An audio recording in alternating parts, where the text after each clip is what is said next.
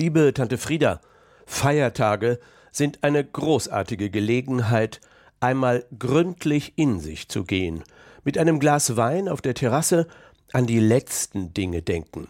Ich meine diesmal nicht, welchen Sargtyp man schick findet oder ob man schon einen Grabstein mit Goldschrift im Prospekt angesehen hat.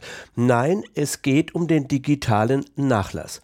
Da wir heute alle mit voller Power digital leben, müssen wir schon im analogen Dasein uns klar sein, dass inzwischen hier in Luxemburg alle fünf Minuten ein Facebook-Nutzer stirbt und keiner so richtig weiß, was mit dem Account des Verblichenen passiert. Wer bekommt all die schönen Katzenfotos aus dem Netz und kann man als Erbe einfach so das Facebook-Konto oder den Twitter-Account abdrehen? Ein paar findige Internet-Startups haben jetzt in Belval im Umfeld der Uni Luxemburg einen super Nachlassservice für die digitalen Reste gegründet. Man schickt entweder den Jungs einen USB-Stick mit allen Passwörtern des analog Verstorbenen oder, wenn man das nicht kann, lässt man von den pfiffigen Informatikern die ganzen Internetkonten des Toten hacken und räumt dann auf. Um die ganzen Facebook-Freundinnen und Freunde des Verstorbenen nicht zu sehr zu erschrecken, kann dieser Start-up auch erstmal Facebook und Twitter auf Trauermodus schalten. Dann bekommen die Katzenfotos und die letzten Urlaubsfotos aus Marokko nachträglich ein schwarzes Bändchen und die Internet-Accounts mit den Kontaktanzeigen werden diskret, ohne dass die Familie das mitbekommt, gelöscht.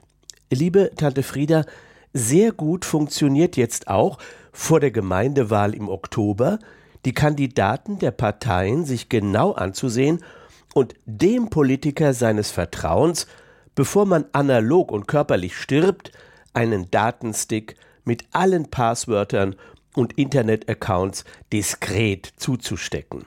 Es ist nicht das erste Mal, dass dann in den Panzerschränken der CSV, der DP, der LSAP und der Grünen heißes Material aufbewahrt wird. Dieses Verfahren stellt auch sicher, dass nicht unsympathische Schwiegermütter oder leicht verpeilte Geschwister einen Einblick in die Internetaktivitäten bekommen.